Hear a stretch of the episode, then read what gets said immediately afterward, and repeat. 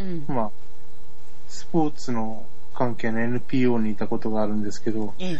いろんなまあ外人さんいましてう、ん。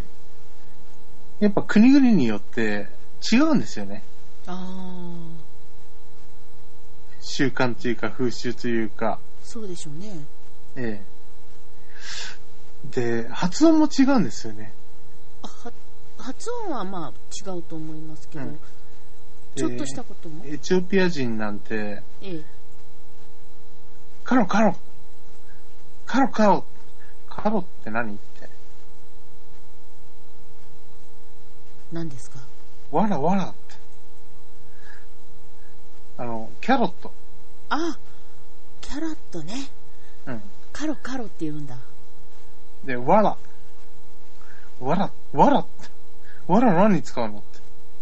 ウォータあ、水ね。うん。ー。カレー作ってたんですよ。あ、カレーを作ってた。うん。ね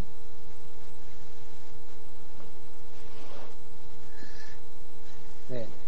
びっくりですよね。まあ、そらだっそうだ。てさ、なんて言えばいいんでしょうね。向こうの国からわざわざ自分でナイフとか持ってきたって言うんですけど、ええ。普通そんなもん税関引っかかるじゃないですか。確かに。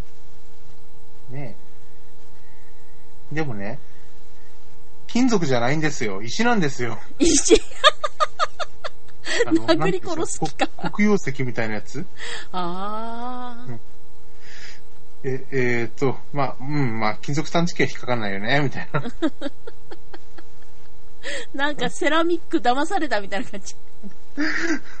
もうなんだかなって。まあ、外人さんとお付き合いがあると、いろいろ常識覆りますよね。面白いですね、それもまた。そうですね、面白いですね。外人さんって、その、まあ日本のゲームとかすると思うんですけど、え何かこう、面白いよっていうような、まあ、外人にも受ける、外国人の人にも受けるゲームって、どんなのがあるんですか？え。アクションゲームとかじゃないんですかね、そういう場合は。あ、もう言葉一番わかりやすすいじゃないですか。そらそうだ。言葉とかを使わないアクション。ボディーランゲージ。うーん。もう外人さんに萌えを理解しろっていうのは、俺は多分無理じゃないかと思うんですよ。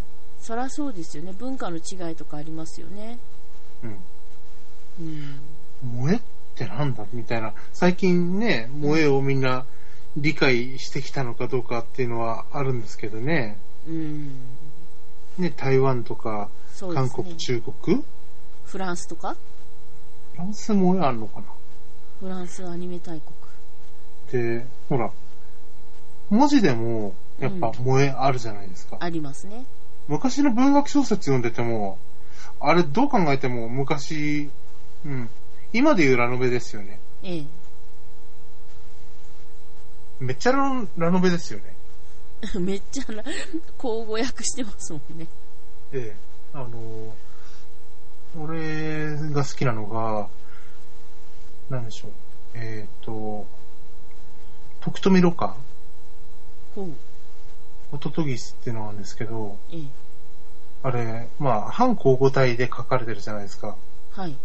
来内容めっちゃラノベですからね。そうなんですか？はい。知らなかった。もう最後、読んでない最後ボロボロに泣いてましたけどね、俺。い ボロボロ泣いてるんですか？や、だってさ、だってさ、何ですか？いや、えっ、と、まだ読んでない人がいたら、ほら、落ちっちゃかわいそうだから。えっ、と、誰のホホトトキスという作品か教えてもらえます？え、あの、徳富ロカです。徳富ロカのホトトギスという作品。青空文庫で読めますよね。そうですね、読めますね。じゃあちょっと、あの、暇ができた時に読んでみます。確か、明治かなんかの、えっ、と、東京都の方に、ロカ公園っていう公園があるんですけど、ええ。そこ、元徳富ロカの屋敷の跡ですよ。あ、そうなんですか。はい。へえ。なんか、広い公園では、花が有名ですけどね。ですね。まあ。なんてそ繋げればいいのか私わからなくなってきた。え？だって、そしたらほら、文学小説を頭で置き換えるとラノベになる。ほう。ララノベに置き換え、無理やり、我が輩は猫と同じか。そう、我が家は猫である。あれめっちゃラノラノベでしょ。ラノベですよね。猫擬人化。うん。うん、猫擬人化っていうか、まあ、夏目漱石書いてるの全部ラノベだと思うんだけど。で、まあ、赤シャツとかね、ありうん。ますもんね。なん、なんて言えばいいんでしょうね。めっちゃラノベだよねって。で、あの、ね、三島由紀夫とかええ。になってくると、ね、森鴎外とかになってくるとエロ、エロラノベだよね。エロラノベも確かに中二病だし。うん。金閣寺燃やしたれみたいな。だから、なん、なんて言えばいいんだろうね。今も昔も日本人変わってないよ。心、少年は、少年は腐ったまんまだよって。腐ってるって言うなって。ね。何腐ってるって？ふ？ふ？ふ、ふ、あの、香ばしく。香ばしくって？源氏物語の頃からね、糸おかおかしとか言ってますもんね。うん。あれ、萌えですもんね。萌えですね。糸おかしって、もうそのまま萌えって言ってるようなもんですもんね。うん。だから、日本人変わってないの。変わ変わってないですね。1800年ぐらい前から変わってないの。そうですよね。紫式部、あの、ぼ僕の初恋の人に似てるから、さらっちゃうとか言って、さらってそのまま嫁さんに12歳の娘を。すごい犯罪行為ですよねそ。うそうそう しかも燃えてるみたいな。まあ、やってることは、うん。今だったら罰金食らうよね。絶対食らう。ダメって。せめて16歳以上って言われる。でも、不思議なことに、16歳から結婚できるのに、うん。エロは18歳からなんですよね。そうなんですよ。おかしいですよね。え、じゃあ、エロゲーで、エロゲーのキャラクターみんな18歳以上って書いてあるけど、ええ。16歳の結婚してる女の子は出しちゃいけないの？エロできないの？エッチできないの？って話になっちゃいますよね。そう。でも相手が18歳だといいみたいですよ。そう。18だから相手歳だったが同じらいいんですけど、でも、年齢だといいんですよ。16で結婚するってことは、当然ね、うん夫婦間の、あれがあるわけじゃないですか。そうそうそう。ないとおかしいでしょ。そうですよ。でも、18歳未満だから出せない。不思議。日本、日本人の感覚ちょっとおかしくなってきた。明治以降からとか言って。ゲフン、ゲフン、ゲフン。ちょっと肺、肺の具合が。あの、気温が下がってきたんでしょ。そうでしょうね。まあ、ちょっと興奮気味っていうのがあるんだけど。うんちょっと興奮してましたね、今ね。ね この10分間興奮しっぱなしでしたね。ほら、最近出てきたのが、ええ、耳と尻尾をつければ、ええ。幼女が出せる。え、そうなんですか？ちょっと初耳。いや、ほら、もう人間じゃないから？人間じゃないから。そっか、人間じゃないんだ、あれ。え人間に耳と尻尾はないでしょ。ないね。耳っていうか、獣の耳。あの、私別の方面から、あの、ティーンズラブって言って、はいあの、まあ、18歳以上の女性を対象にした、ちょっとエッチな小説とか漫画なんですけど、え耳つけちゃダメらしいですよ。人間じゃないから。えまあそうでしょうね。だから、あの、耳が生えてる、要するにあの、妖怪？ええとか、あの、犬、も、もともとは、あの、狼人間？とか、え表紙では、耳とか書いちゃダメ、尻尾とか書いちゃダメっていう決まりがある出版社もあるみたいです。へえ。要するに、俺は逃げねえぞっつってるんだね。俺は、逃げねえぞって何ですか？そっちの方向に逃げないぞ。そうそう。いや、それは、あの、女性向けだから。逃げ道なんて捨ててかかってこいよ。あの、でも作品の中にはもうふりもふもふなんですけどね。えうん、もうもふもふってしてるんですけどね。え。もふもふしたいじゃないですか。もふもふしたいですよね。実家に猫がいるんですけどね。ええ、全部黒なんですけどね。ええ。もう黒の溜まってる群れの中に顔突っ込んでモフモフするの好きですね。たまらんですね。奴らほら、固まるじゃないですか、ええ冬。その塊の中にモフモフ、モフモフって、顔うずめ幸せでてね、すね。吸ってみるんですよね。日かしたら向の匂いがするんですよね。もしかしたらエロより幸せなのってあれぐらいかもしれない。もふもふかもしれない。癒されますね。うん。モフモフがあれば、まあいいんじゃないかな。まあ、ちょっとお話戻すんですけれども、すいませんね、暴走してた。まあ今まで、あの、まあ、あまりお仕事されてないということなんですけれども、はい。やっぱりあの仕事一つする上でも難しかったこととかあると思うんですが、はいどんなところがやっぱり難しいなーって思います？難しかったこと。えーっ、とね、作者の都合でキャラを動かすな。あー。クライアントの都合でキャラを動かせ？そ そうは言ってないでしょ。物語の都合で動くんだったらいいんだけど、クライアントの都合って直球だな、おい。言っちゃいけないことを言いました。すみません。今の、なかったことに。直球投げたよ。びっくりしたって。物語とキャラクターの都合でうんキャラが動くのはいいんですよ。あ書いてる人の都合、ライターの都合で。キャラを動かすなと言われたときはまあ、一番、えーと思いましたね。目から黒子っていうか、黒子黒子落ちたらダメじゃん。バスケとかしそうだね。めっちゃでかいし。いや、まあ、そっちの方じゃなくて、多分、あの、なんでしょうね、テレポートする方の黒子じゃないでしょうかね。まあ、それは置いといて、ええ まあ、技術的な問題を、あの、指摘されたわけですね。はい。はい。まあ、おかげさまで、なんつってんでしょうね。血吐きましたね。血吐いた。吐いた。本当に吐いたんですよね、確か。そう。怖い、怖い。怖い、怖い。でも、あ、吐血みたいな。怖い、怖い。皆さん、もう、あの、真剣に書いてると血吐くんですよ。怖い、怖い。真剣に書くとではなくて、やっぱり悩むじゃないですか。ええうん。そのキャラが、どうやったら可愛く映るのか。それって、プレイヤーが可愛いじゃなくて、ええあ、プレイヤーね。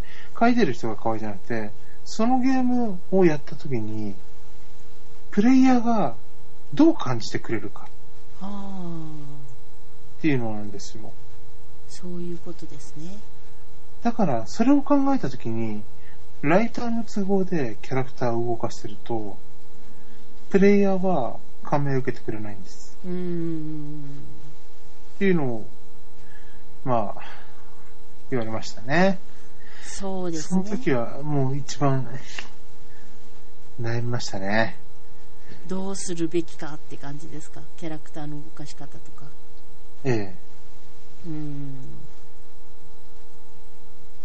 でしょうね。まあ、いや小説と書き方のツールが違いますからね。面白いってなんだよって。っていう自問自答ですよ。ああ。今回その壁は乗り越えました？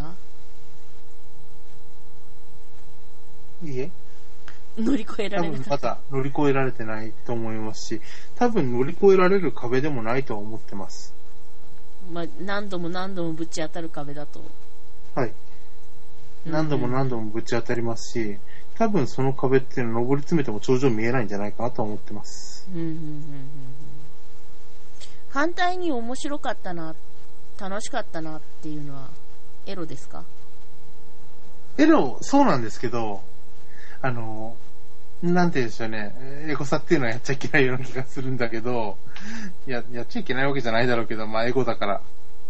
ほら、そのゲーム、作ったゲームに対して、あの、サーチをかけて、うん。検索して。どういう反応なんだろエゴサをね、う。はい、エゴサ。エゴサーチをするんですね。はい。それ、結構それで、あ、なんか反応がいいやと思うと、なんかウキウキっとする。嬉しいですね。正直そうですよね。ええ。わかります、わかります。プレイしてくださってる方々が、あの、このキャラ可愛いとか、うんうんね、エロいとか。言ってくださってるときは、もう、嬉しいですね。裸で走り回りたいぐらいですね。また言ってる裸で走り回りたい。さて、えーっと、まあ、最初にお話をしたと思うんですけど、DMM のガールズユニオン、はい。よかったですかね。に関わっていらっしゃるんですけれども、はい。まあ、このかガールズユニオンっていうのはどんなゲームなのか教えていただけますか？えーっとですね、リアルタイムストラテジうんうん。ーという種類のゲームになりまして、ええ。あの、ちっこい、あの、キャラクターたちが、うん。あの、ポコポコと殴り合ったり、うん街を破壊したりしていくゲームですね。うーん、で、その、違う領地に侵略してって、うん。そこで女の子を奪って、みたいな。あで、エロいことしちゃうぜ、グヘヘ、みたいな。あ。あ、奪ってエロいことしちゃうぜ、グヘヘが主な目的ですね。はい。でもまあほう、ほうほうほう主人公、鬼畜じゃ鬼畜なんだろうけど、鬼畜じゃないような、鬼畜なような。ちょっと佐渡っぽい感じのそうですね。主人公が女の子でいろいろ遊んじゃうと。言うなれば人たらしですね、あいつ。人たらし。ええ。女の子はみんなその主人公に惚れてないといけないですもんね。そうですね。でも、やっぱり主人公にも惚れさせる要素っていうのは必要だと思うんですよ人格破綻してるようなやつにみんな惚れないでしょ。そりゃそうだ。うん。そういった意味では、そういうところはちゃんと作り込んだかなっていうのはありますね。あの、作り、り込んだ、まあ、関わったライターさんたちとうんみんなで相談してどういう風にしよううんっていう会議とかやりまして、うん。で、それを、ね、文字に起こして、主人公の作り込みが一番大変。そうですね、キャラの作りっていうのは大変ですね。うんキャラを作るとき。まあ、キャラブレとかも起こさせないようにしなくちゃいけないんで、その、やっぱり主人公に共感しつつゲームしてもらわないといけないですもんね。そうですね。うん。そこら辺が結構。主人公の動機が動機ですけどね。うん他国を侵略すれば、女の子たちでハーレムが作れますよって。ハーレム作りたいっていうね、気持ちをこう揺さぶるゲームなんですね。そうですね。はははは。えっと、このガールズユニオンのまあ声優さんたちがいるということなんですけれども、はいこ。の声優さんたちは、ニコニコ動画の方で、まあ、あの放生放送送されてるんですか？そうですね。聞いたこと、まあ、ただ僕、一リスナーなんで、うん。あの、それで聞いて、毎回聞かせてもらってるのが、うん。えっ、と、雫のおもちゃっていう番組なんですけど、雫のおもちゃ。うんうんええ、ここで宣伝しちゃっていいのかな。これは全部カタカナ、あ、ひらがななんですか？えっ、と、雫がローマ字で、ええ。のおもちゃがひらがなでしたね。あ、雫がローマ字で、のおもちゃがひらがなですね。うんじゃあ、ニコニコ動画、うんニコニコに登録されている方は、まあ見れるっていうことですね。そうですね。その方々、4人出演されてるんですけど、ええ。その方々は全員ガールズユニオン出演なさってますね。ああ、僕はただのファンですから。じゃあ、あの、ぜぜひ、ガールズユニオンが遊べる年齢の18歳以上の男の子、女の子、18歳以上ですよ。18歳以上ですよ、皆さん。大事なとこです。18歳以上、二度言いました。大事なことなので。はい。は、えー、こちらのゲームで遊んでみて、感想をどっかに書いたり、ニコニコ動画を見て、声優さんのおしゃべりを楽しんでみたりしてみてくださいということですね。はい。じゃあ、アメノさん、今日は本当にありがとうございました。こちらこそどうもありがとうございました。では、あの、また後で、えっと、別の、私の宣伝の方で質問していただきたいと思いますので、それまでちょっとお待ちください。はい。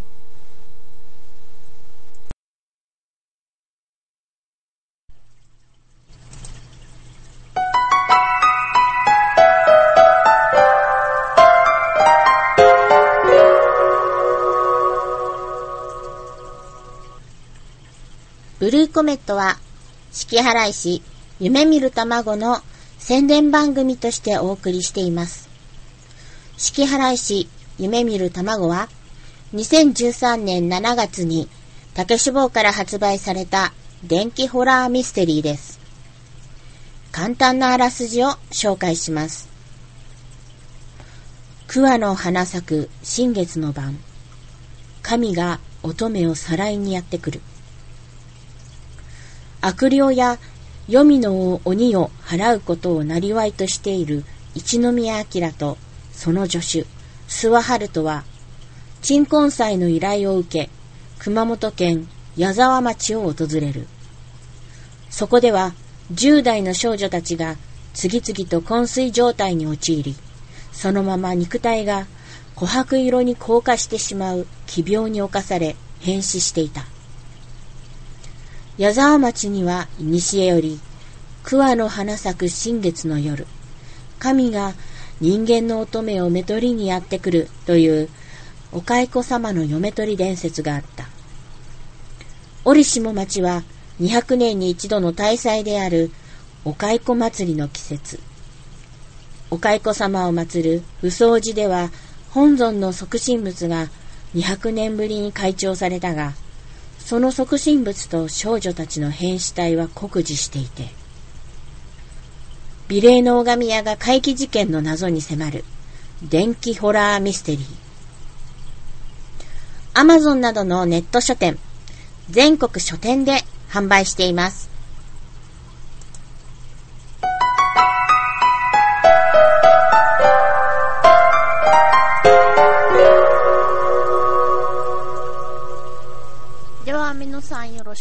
いします。はい。えっ、と、聞きたいことですよね。そうです。ええ、青さんに聞きたいこと。あの、プロになろうと思ったきっかけっていうのをちょっと聞いてみたいなと思います。えー、とですね、私は、えーまあ、プロになりたかったのは、なんていうのかな。公然と小説を書いているっていう状態が当たり前であることうんうん。ってプロなんじゃないかなと思ってたんですよ、ちっちゃい頃から。えで、ちっちゃい頃っていうか中学生、高校生。の頃ですね。で、小説書いてるからって言える？こう、趣味とかだと小説書いてるからってちょっと言いにくい。うんうん。けど、プロで書いてると小説書いてるって言いやすい。うん。で、いつも小説書いててもおかしくない。うん。ただそれだけですね。なるほど。今ほら、あのー、Kindle とかええ。あるじゃないですか。皆さん出しやすくなって、うん。まあ、そそれなりの値段をつけて売ってらっしゃると思うんですけど、はい。プロの線引きっていうのはどっからなんでしょうね。うーん。私の個人的な考え方からするとですね、うんうん。やっぱり黒字を出すことじゃないですか？なるほど。だから出版社に黒字を与えることが第一条件じゃないかなって思いますね。あと、あ、なんて言うんですかね、定期的な収入を得られる。その低かろうが高かろうがですね、関係なく定期的にいくら入ってくるっていう、あの、確約を自分の技量で持てる。定期的、まあ僕もそうなんですけどう、ん。あの、定期的っていうか、1ヶ月で書いたもので変わるじゃないですか。そうなんですよね。うん、ただ、あの、電子書籍で出してると、印税が入ってくるじゃないですか。そうなんですか？そうなんです。ああの、原稿料じゃないところもあるので、うん。その場合、その、定期的に入ってくるっていう意味は、その書いた作品がある一定数売れてるっていうことなんですよ。うん。その一定数売れてるっていうことは、あの、書けば書くほど増えていくってことなんですよね。そう。書いても書いても増えない場合は、やっぱり、ちょっと技術的にも足りないものがあるんじゃないかなとは思いますね。なるほど。うーん、印税か。そうです。だから、僕はほらね、書いたものっていうのは買い取りっていう。うーん、あの、普通そういうところもありますよ。あの、電子書籍でも、あの、うん原稿料払ったらそこでおしまいっていう。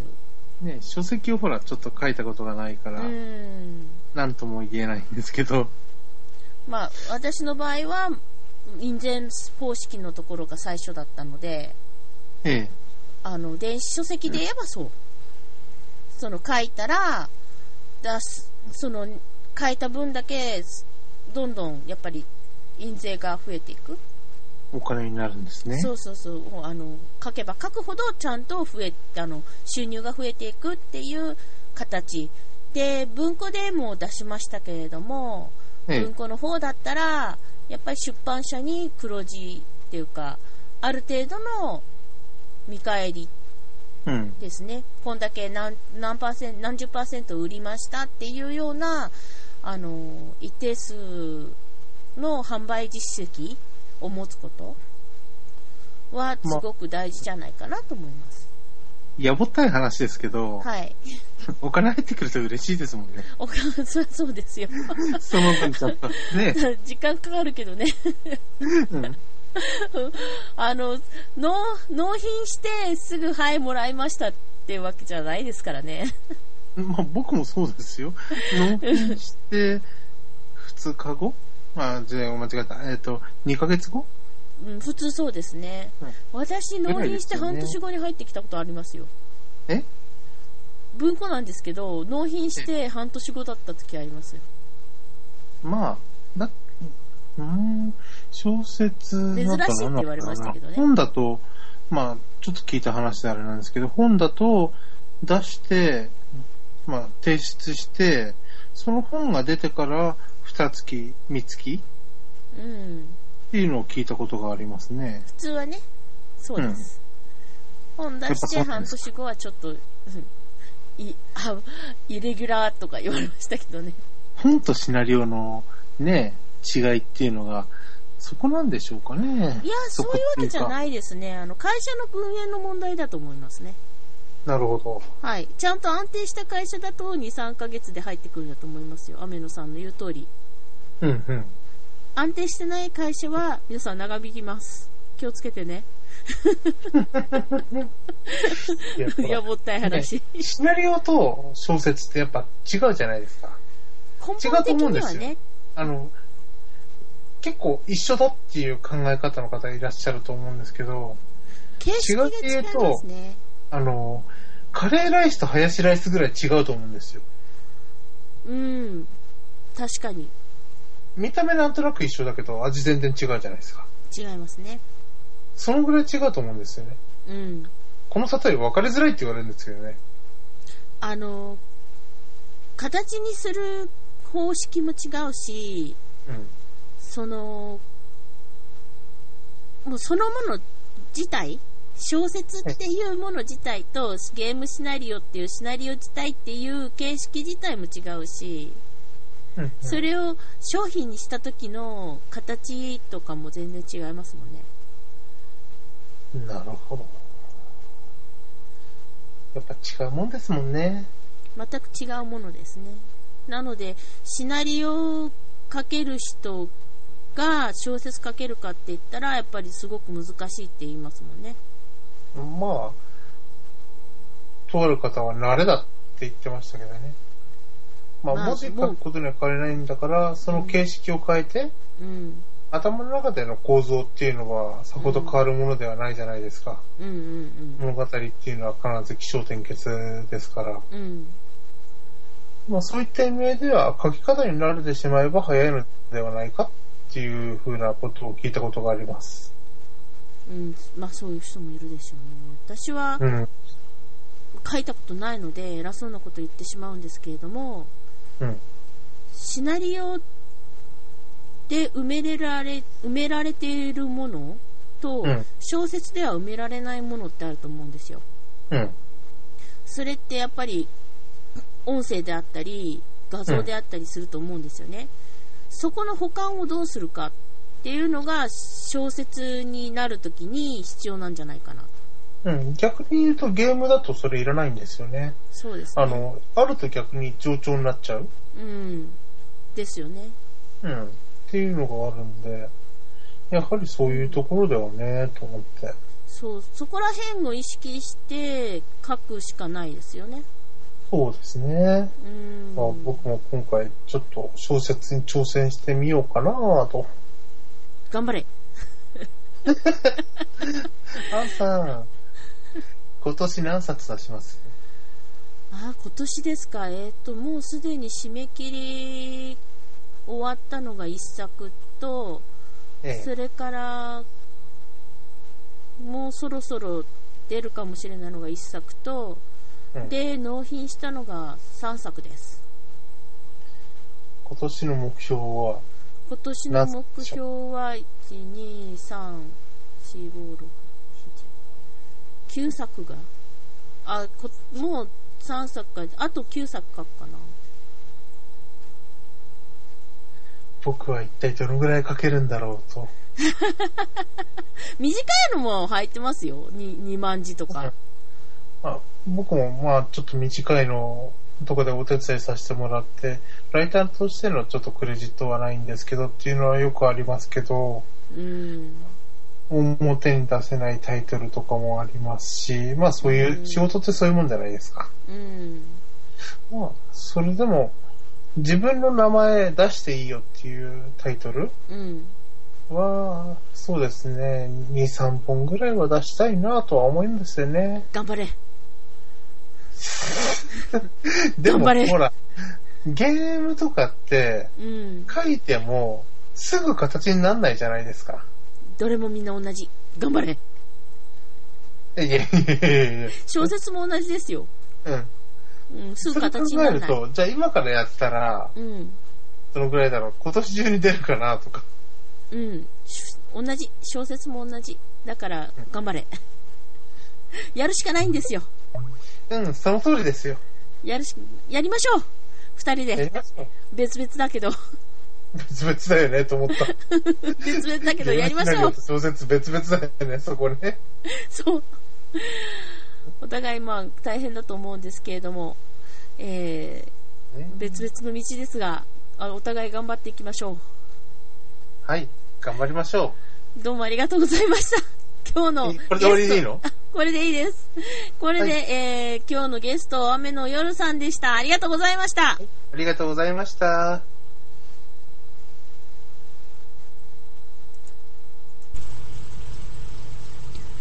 ブルーコメットでは、作家さんや漫画家さんだけでなく、いろんな職業の方や、いろんな活動を行っている方をお招きして、お仕事や活動について質問させていただこうと思っています。プロやアマチュアのいろんな活動をしている方で、番組に興味がありましたら、ツイッターアカウント、英数字で AO アンダーバー数字の2、アンダーバー、s-a-t-o-r-u、青、アンダーバー、2、アンダーバー、サトルまでご連絡ください。それでは皆さん、さようなら。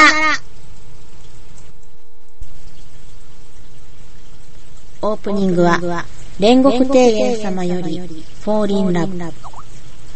エンディングは、同じく、煉獄庭園様より、 Inside of Me。